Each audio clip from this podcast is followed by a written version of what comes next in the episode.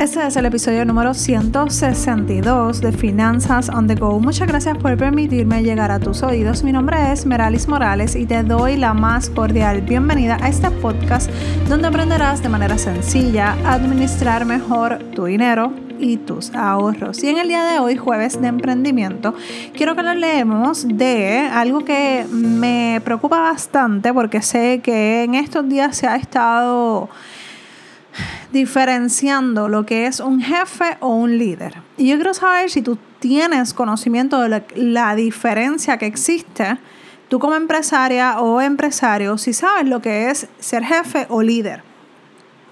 Y la realidad es que eh, muchas veces confundimos o pensamos que las dos cosas son es lo mismo y no no es lo mismo.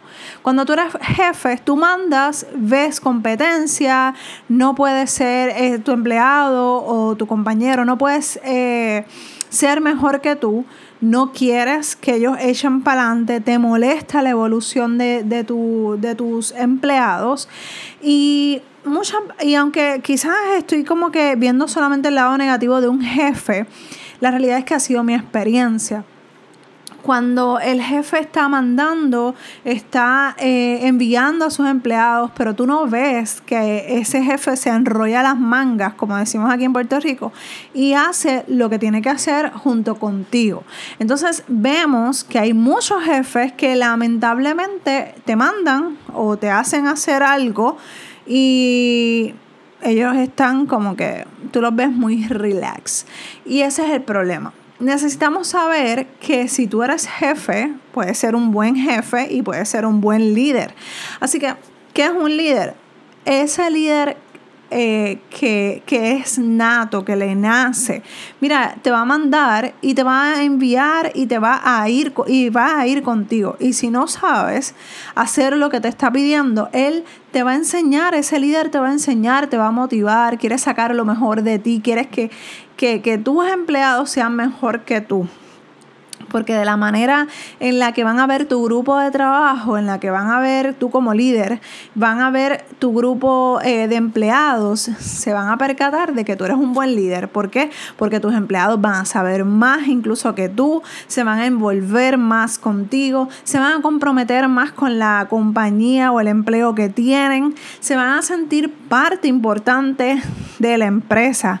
Y cuando somos jefes, que nos estamos eh, a la antigua, que el jefe, como mencioné, eh, pues quizás ve competencia, se molesta y todas estas cosas, eh, puede ser que los empleados se sientan o se echen para atrás y tú los mandas y tú le pides que hagan uno, dos o tres y tres y te hacen uno, dos y medio. Sin embargo, cuando el líder ve que hay algún empleado desmotivado, desenfocado, va, pregunta qué es lo que está pasando, qué es lo que necesita, qué es lo que está, eh, qué es lo que te está impidiendo a, tu, a que tú sigas haciendo o eh, evoluciones. O sea, si yo te envío a hacer tres cosas, uno, dos y tres, tú vas a hacer hasta las tres y media, porque tú te sientes tan comprometida o comprometido con ese, ese líder.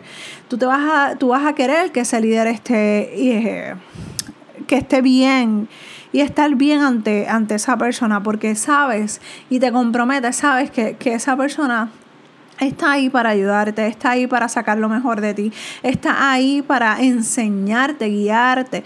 Y esa es la diferencia en lo cuando, cuando vemos un jefe, que me pasó, cuando tenemos jefes que lamentablemente eh, no, no comparten sus conocimientos.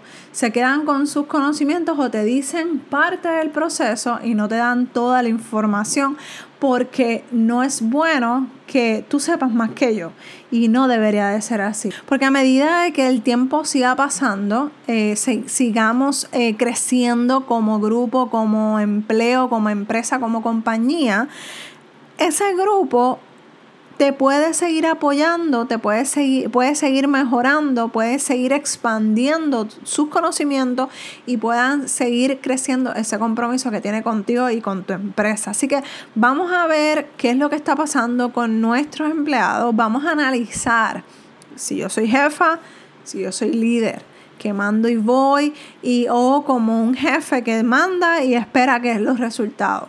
Y sí, hay veces que necesitamos poner en el sombrero de ser jefe, de enviar al empleado a hacer las cosas y enviar y esperar esos resultados. Eso no es malo, al contrario, muchas veces es hasta saludable, porque tú como jefe quizás estás pensando en otras cosas, pero tenemos que tener una mezcla una mezcla perfecta y balanceada de lo que soy yo como jefa y como líder. Porque si mi, mi, empleado yo veo que se está desanimando, ¿qué está pasando? Yo tengo que ver qué es lo que está pasando. Y eso como líder, porque el jefe, ¿verdad? Tiene como que esa línea y están como que apartados y están tú allá y yo acá, pues no, no debería de ser así. Y no es que pases la línea personal, al contrario, esa línea personal, esa línea eh, que muchas veces no la vemos, tiene que existir. Porque a pesar de que son tus empleados y tú quieres envolverte como líder, tú tienes que saber qué es lo que está pasando con emociones o, situaciones mentales con tus empleados para así dirigir la ayuda que ellos necesitan. Por eso es importante humanizarnos cuando somos jefes, cuando somos líderes.